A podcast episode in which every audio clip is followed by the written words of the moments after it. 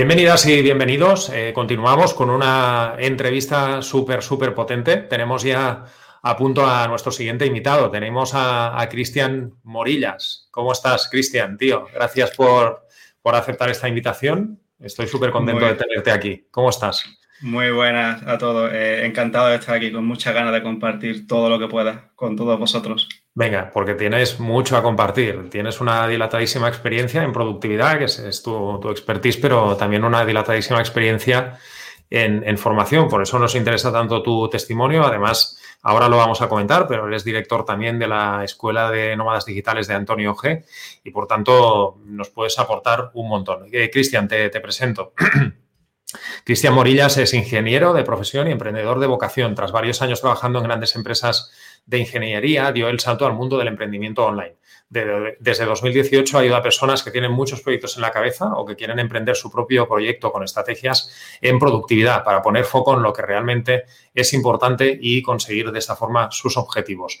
En Productividad al Máximo, que es el proyecto de, Cristian, encontrará recursos sobre productividad personal, hábitos saludables y emprendimiento. En definitiva, Cristian te ayuda a ser el jefe o la jefa de tu propio tiempo. Esto que a, veces cuesta tanto, ¿no? Sobre todo en, los negocios digitales que tenemos mil cosas para hacer. Eh, Cristian, eh, aunque ya hemos hecho una breve, una breve, presentación de tu trayectoria, cuéntanos con, un poco más de detalle. ¿Cuáles fueron tus inicios en el mundo del, emprendimiento digital? Bueno, muchas gracias por la presentación, muy, muy acertada. Eh, bueno, por tratar de no enrollarme mucho, eh, yo básicamente eh, desde hace mucho tiempo eh, me he organizado bastante bien, o se me da bastante bien esto de organizar cosas tanto para mí como para mis amigos o familiares. todo empezó, me empezó a surgir en la cabeza en Alemania cuando llegué allí, hace ya, bueno, eso fue hace ya ocho o nueve años, que llevaba muchas cosas a la vez. estaba en dos trabajos al mismo tiempo y también estaba yendo a clases particulares durante cinco o seis horas al día, todas las mañanas, entonces tenía que compatibilizar muchas cosas. Todo eso además con la vida de adulto de cada uno de nosotros, de las cosas que tenemos que hacer como adultos. Entonces ya empezaba a sentir algo ahí. No fue hasta que pasaron varios años de trabajar en una de estas empresas eh, que han mencionado que empezaba a tener ese sentimiento de, de vacío, esa típica inconformidad o insatisfacción laboral que nos pasa a muchos de nosotros, emprendedores, cuando empezamos. Y yo sabía o que podía ofrecer o aportar algo, algo más a gente más cercana, no tanto a nivel empresa, sino a nivel, pues eso, uno a uno y demás. Entonces empecé a formarme con diferentes referentes en productividad personal, tanto de habla hispana como de habla, de habla internacional, o sea, de, habla inglesa, perdón. Y fue cuando empecé a meter un poquito la cabeza en esto del mundo online y más aún en concreto en la parte de, en la parte de productividad. Así fue un poquito como fueron los, eh, la, chispa que, nació todo, esa satisfacción y que buscaba pues un cambio, un cambio en la que poder ofrecer algo más al mundo. Buenísimo. Eh, ¿Por qué razón eh, centraste el foco de, tus formaciones online en el mundo de la productividad? Bueno, imagino porque es en lo que te habías estado formando mucho, eh, tanto en referentes en el mundo hispano como, como referentes más internacionales. ¿Por qué razón creías que, en este ámbito podía ser rentable para, emprender un negocio online en el mundo de la productividad? Pues mira, te cuento, porque en realidad eh, yo me empecé a formar en productividad después de saber que quería, que quería emprender. Yo creo que todos tenemos algo que ofrecer al mundo. Eh, cada uno de nosotros somos únicos y bueno, estamos en, yo creo que en el éxtasis de los negocios online. Tú seguro lo sabes de sobra porque lo ves a diario. Y yo creo que es muy bonito poder encontrar eh, a gente tan especializada en cualquier tipo de mercado de super micro nicho en el mundo online, sin necesidad de desplazarse a ningún sitio. Eh, yo, como has comentado, eh, bueno, ahora soy director de la Escuela Nómada Digital, de la ND, pero yo empecé como alumno en su primera edición hace ya casi cuatro años, donde ahora, pues bueno, soy el director de la misma. Eh, ahí aprendimos diferentes técnicas que algunas seguro que les suenan a la gente que nos está escuchando. Una de ellas es buscar ese, ese ikigai, ese propósito nuestro único, que busca ese común denominador de diferentes ámbitos. Eh, una es eh, qué es lo que te gusta, eh, lo, que se te da bien, lo que el mundo necesita o esa necesidad que hay en la sociedad y sobre todo también, bueno, pues por qué te pagarían, por qué sería rentable. Todo esto, si lo unimos con los tipos de mercado que existen, que son los tres grandes, el dinero, la salud y el amor, eh, cuando yo empecé a juntar todo esto, me di cuenta que la parte de productividad, gestión del tiempo, organización personal y todo esto me llamaba mucho la atención porque me había salido en estos ejercicios de introspección. Fue entonces cuando me decanté por ello y dije, vamos a por esto, porque al final, cuando preguntas a cualquier persona sobre cualquiera de sus problemas, siempre tiene que ver con uno de estos tres mercados, el dinero, la salud o el amor. Y si empezamos a, simplificar más, todo se basa al final o se resume en falta de dinero o falta de tiempo. Siempre es una de las dos cosas. Entonces dije, aquí hay una gran necesidad y creo que yo puedo ayudar. Y por eso finalmente me decanté por el tema de la productividad personal. Buenísimo, buenísimo que has eh, comentado con este nivel de detalle todo el proceso de, cómo nació tu, negocio. Eh, desde tu propia experiencia, Cristian, y, analizando un poco el perfil de los profesionales que, requieren de tus formaciones, ¿cuáles crees que son los mayores problemas organizativos y de productividad eh, a la hora de crear negocios de, formación online?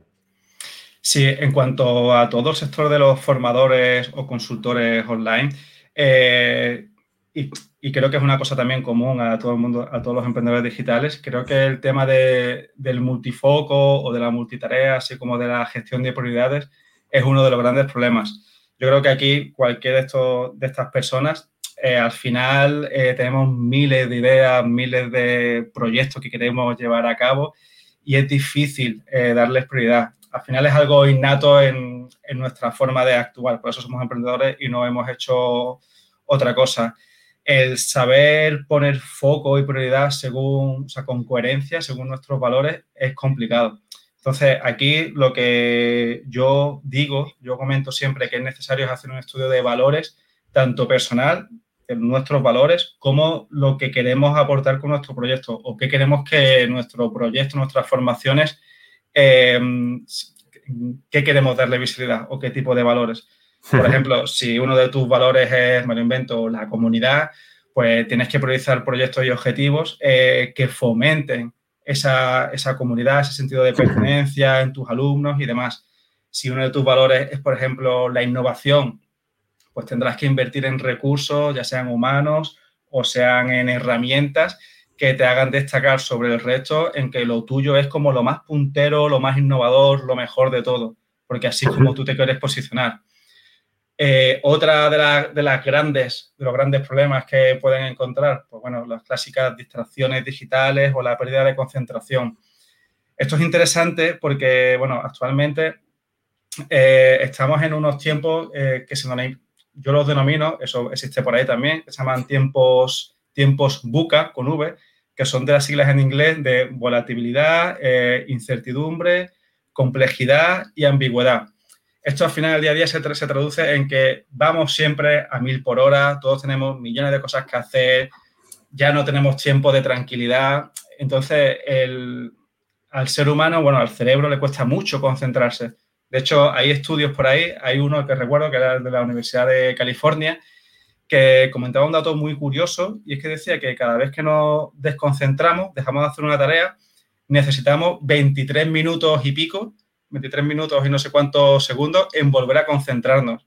Esto significa que con cada dos, por cada dos veces que nos desconcentramos, nos despistamos, tardamos una hora en concentrarnos de nuevo. Sí, sí, increíble. Esto, es una barbaridad. Sí, sí, sí. Entonces, es muy importante el, eh, cuando nos pongamos a trabajar en evitar cualquier tipo de, de desconcentraciones que puedan salir. Entonces, esto es una cantidad ingente de tiempo que no podemos permitir tirar a la basura o que no estemos al 100%.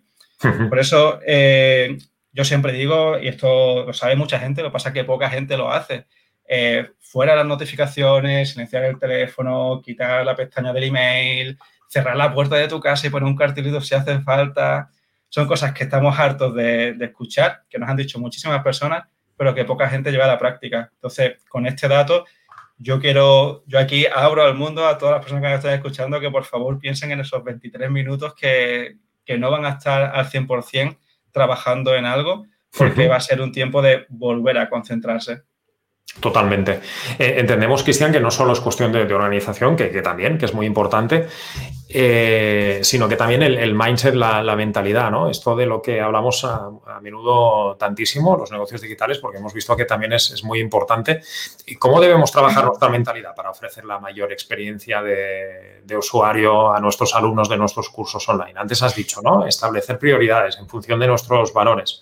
Esto es muy práctico, ¿no? Yo lo pongo en práctica y, a la hora de poner foco en, algunas cosas, esto, esto puede ayudar a determinar, ¿no? Pero, pero eh, a, nivel, a nivel más ya de, mindset propiamente, para ofrecer lo mejor a nuestros alumnos, ¿qué, nos recomiendas que, podemos trabajar? ¿Qué tips nos das? Sí, eh, yo en todas las formaciones que, he hecho, eh, o sea, tanto que yo he impartido como muchas de las que yo he consumido como, como alumno, eh, a mí me gusta siempre empezar eh, con un trabajo de introspección en cualquier formación. Da igual, aunque sea una cosa súper técnica, pero siempre eh, pensando en uno mismo antes de, ponernos en materia. Todo el tema de propósito, de fortaleza, de valores que hemos comentado también antes. yo creo que es importante saber cuando te apuntas a una formación qué es lo que quieres conseguir de ella y cuándo lo vas a poner en práctica. De nada sirve empezar una formación si ni siquiera sabes de dónde partes, cuál es tu punto A, tu punto origen y tu punto B, el punto destino, para saber cuál es esa transformación que vas a, tener. Y en cuanto a, mindset puro y duro, hay dos cosas importantes que considero que siempre hay que tratar, que son, por un lado, el, famoso síndrome del impostor, que más de uno ya conocemos y hemos sufrido a los inicios seguros. Eh, pensar que no somos lo suficientemente buenos, pensar que no somos capaces, que no vamos a llegar, eh, o el perfeccionismo, otro, gran, otro de los grandes eh, de, de, este tema. Que, bueno, el mejor hecho que perfecto. Esto desde hace mucho tiempo lo llevo al día a día porque si no es que no, no sacamos nada, no ni hacemos formaciones, ni las ofrecemos, ni las consumimos tampoco. Y luego hay una cosa que, eh, que es muy importante a la hora de, llevar a cabo una formación. Esto, sobre todo para hacérselo ver a los alumnos, yo creo que es importante que lo sepan y que cualquier formador eh, se lo explique a los alumnos al principio, que es una, cosa que se llama la pirámide de Edgar Dale, eh, que todo el mundo lo pueda buscar en Google y aparece el dibujito muy bonito que eh, tiene que ver mucho con la didáctica y el sistema pedagógico para, aprender bien. Y que la mentalidad viene muy bien. Que viene a decir básicamente que hay como dos tipos de aprendizaje. Está el aprendizaje, el activo y el pasivo. Con el pasivo es el típico que tenemos eh, incrustado, que es el de escucha al profesor y con eso aprendo, pero con eso aprendes un 5%. Para llegar a un 10%, además, apóyate en un libro, en una referencia y léela eh, o mira gráficos y aprenderás un poco más. Eh, escucha a los demás, discute, debate sobre todo esto. Todo esto empieza a sumar porcentajes de aprendizaje hasta llegar a tener, pues bueno, que, practiques haciéndolo. Por eso es importante tener planes de acción al final de cada lección o de cada módulo. Eh, y ya lo mejor de todo sería que tú enseñaras a alguien sobre lo que has aprendido. Si tú, por ejemplo, has aprendido algo hoy sobre productividad, enséñale algo de lo que te ha enseñado a otra persona y aprenderás mucho más. Entonces, esto a nivel mentalidad es súper importante para que no nos quedemos estancados en una formación pasiva y nos quedemos eso, pues a medio gas y no sacarle el partido, o sea, todo el partido que podría sacarle. Buenísimo. En tus formaciones sobre, sobre productividad, Cristian, ofreces a tus alumnos en, tu mentoring la, implementación de, nuevos hábitos. ¿Cómo planteas la, aplicación práctica de unos objetivos a, tus alumnos? Y antes, ahora estábamos diciendo, ¿no? La, importancia de, implementar, de practicar. Pero ¿cómo, ¿cómo, planteas la aplicación práctica de unos objetivos a tus alumnos y, la garantía de que van a conseguir sus objetivos en materia de productividad? Bueno, aquí... Eh, como, buen ingeniero, que sigo teniendo la mente como, tal, yo aplico el método científico, ¿vale? Prueba y error eh, hasta dar con, la clave. Aquí eh, hay, bueno, eh, hay un gran libro que se llama El poder de los hábitos de Charles Daing, no sé si lo, si lo digo bien, pero básicamente aquí se concluye con que eh, para que un hábito se haga posible hay como diferentes fases. Esto también se hizo un, experimento en el, MIT, en el MIT, con ratas que hacían según qué hábitos a cambio de recompensas o el deseo de la recompensa. Entonces aquí básicamente hay, hay un disparador o un estímulo inicial que es el que tenemos que llevar a cabo eh, para que empecemos a hacer un, hábito. Por ejemplo, el, uno, un clásico, eh, mañana voy a empezar a correr, mentira, ¿sabes? Es súper complicado. Eh, o mañana voy a empezar a correr 10 kilómetros. No, mañana como mucho te pones las zapatillas de ir a correr. ¿Qué tienes que hacer? Póntelas al lado de la cama y cuando te despiertes las ves y ahí tienes ese disparador para empezar a hacer algo. Esto vale con todo. O sea, este es un ejemplo como súper del día a día que, seguro van a tener. Eh, entonces, en el momento de que tú ves eso, es cuando empieza la rutina, ese hábito que quieres empezar. Obviamente hay que empezar poco a poco para que esto se lleve a cabo, no por 10 kilómetros. No voy a salir a la calle, aunque sea, y me doy un paseo a la manzana.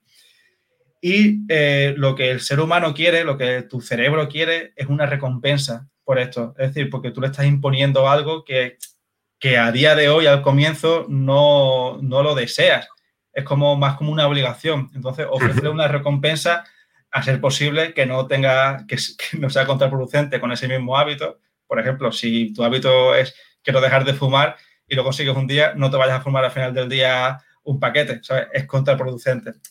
Date otro tipo de, beneficio, como descansar, como salir a dar una vuelta, como ver la tele, como ir a un restaurante, como lo que sea. Entonces, se trata de hacer girar esta rueda todo el rato y probar que te funciona este hábito, perfecto, continúas a un siguiente nivel, a un siguiente, a un cigarrillo, dos cigarrillos, tres cigarrillos, eh, un kilómetro, tres kilómetros, cuatro kilómetros, eh, en cuanto a peso, mm, diferentes pesos, en cuanto a productividad, en cuanto a, forma de trabajar, voy a concentrarme sin mirar el teléfono una hora, en lugar de después van a ser dos horas y después toda la mañana, para tener una mañana completa. Y esto, pues bueno, extrapolable a todas las cosas. Al final de lo que se trata, eh, ya para terminar con esto, es siempre ir poco a poco, no tratar de mejorar tu vida con hábitos de la noche a la mañana en todos los ámbitos, sino empezar con uno o con uno o dos si son de ámbitos diferentes, pero nunca más de uno en el mismo ámbito, ya sea en el deporte, en la salud, en el trabajo, en lo que sea, porque lo más probable es que al final fracase. Y esto es lo que hace los hábitos más perdurables, ¿no? Claro, y al es lo que hace los hábitos más perdurables. Sí, sí, al buenísimo. Final te, desmotivas y lo tiras todo, ¿sabes? Entonces, sí, importante ir poco a poco con esto. Totalmente, cierto. Sí, sí.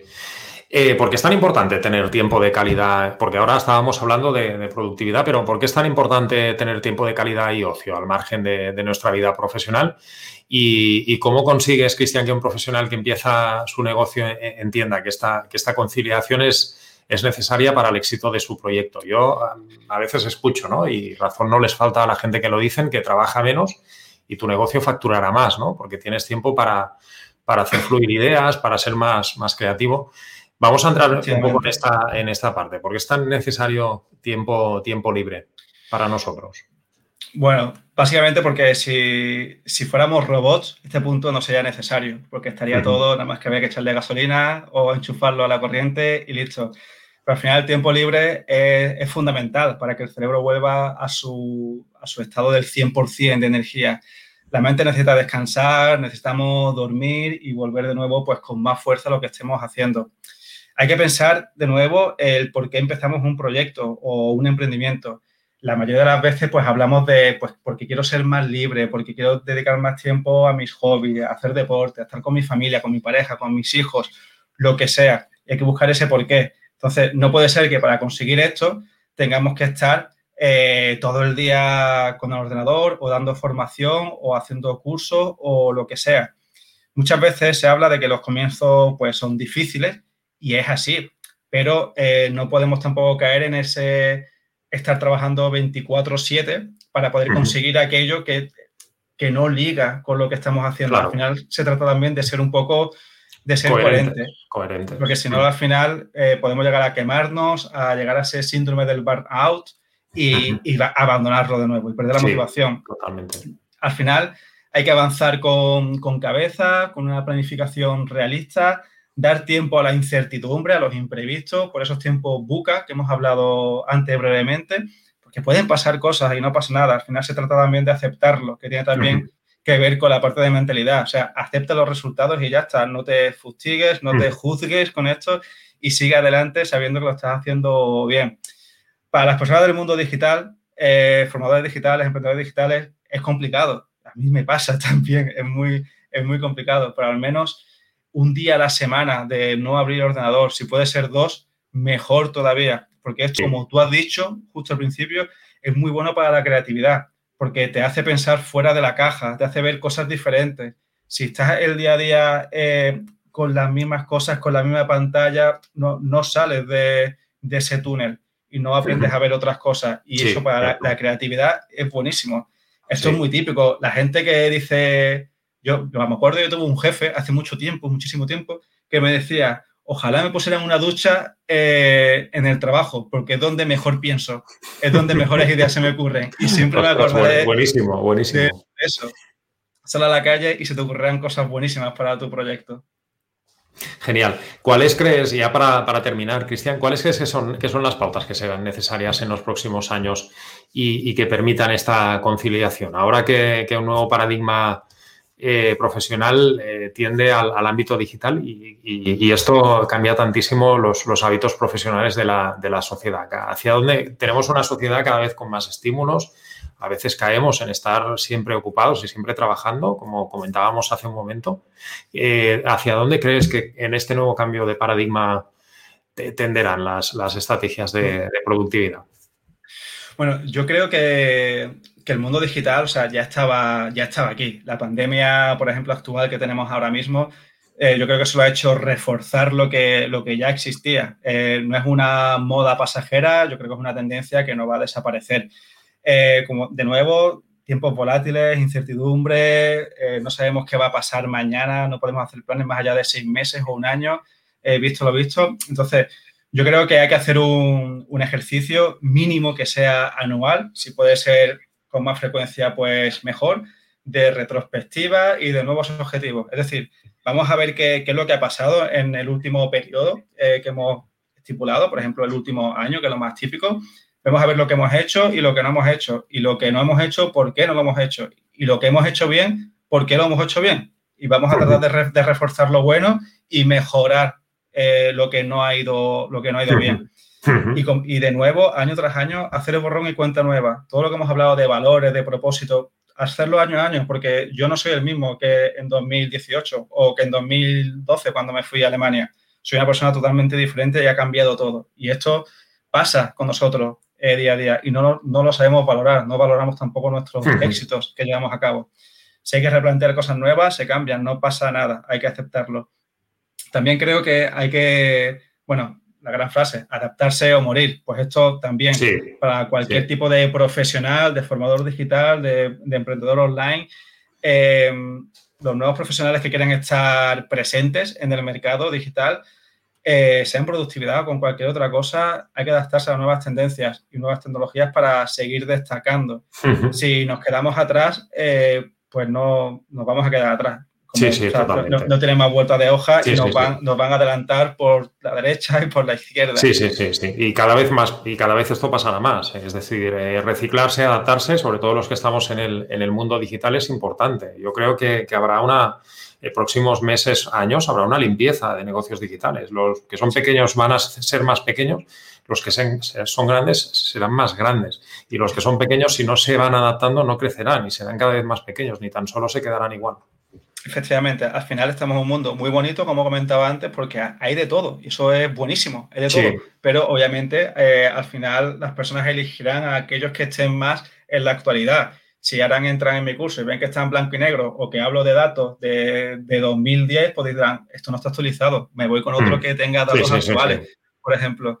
En cuanto a hábitos, ya para terminar esto, no creo que haya, que haya tampoco nuevas grandes medidas a tomar, eh, porque bueno, al final lo que se aplica, lo que yo, lo que yo explico eh, y otros grandes referentes explican, eh, son cosas que están ya más que masticadas en libros antiguos y los nuevos que aparecen son basándonos en esos, antiguos con pequeños matices. Entonces, creo que todo sigue siendo válido hoy en día. Con, pandemia, con, en lo digital, en lo analógico, con en lo offline también, sí, sí, sí. Claro, o sea, es tenerlo claro y aplicarlo. Eh, a mí a veces me, llega, me llegan personas que me dicen, es que lo tuyo es antiguo. Digo, pero lo, has intentado, ¿sabes? Si quieres, para que me digas que es antiguo, porque tengo decenas de casos que lo hacen y que están súper contentos. Entonces, eh, yo creo que es también un poco de, eh, de, ponerse a ello, o sea, no me sale la palabra ahora, o sea, de, disciplina un poco y de, esa, de encontrar tu motivación por el cambio, por el cambiar ese, ese hábito o, o, ese, esa tarea que quieras hacer o lo que sea. Pero al final yo creo que no, o sea, no vamos a inventar la rueda, está todo inventado. Vamos a, a, matizarlo según nuestro, nuestros valores y nuestro propósito para ayudar a, este sector concreto, para ayudar a este formador digital, a este emprendedor digital, a esta nueva persona con su nuevo proyecto. Buenísimo. Eh, Cristian, una entrevista súper potente. Mil gracias porque en, 20 minutos nos has dejado un montón de, clics mentales, pepitas de oro, valor encima de la mesa. O sea, increíble. Me llevo yo también un montón de cosas. Gracias por haber aceptado esta, esta invitación, como te comentaba, y bueno, te mando un abrazo, un abrazo enorme. Ah, muchísimas gracias eh, a ti, Jordi. Eh, encantado aquí de compartir y nada, te deseo todos los éxitos. Gracias, igualmente. Chao, chao.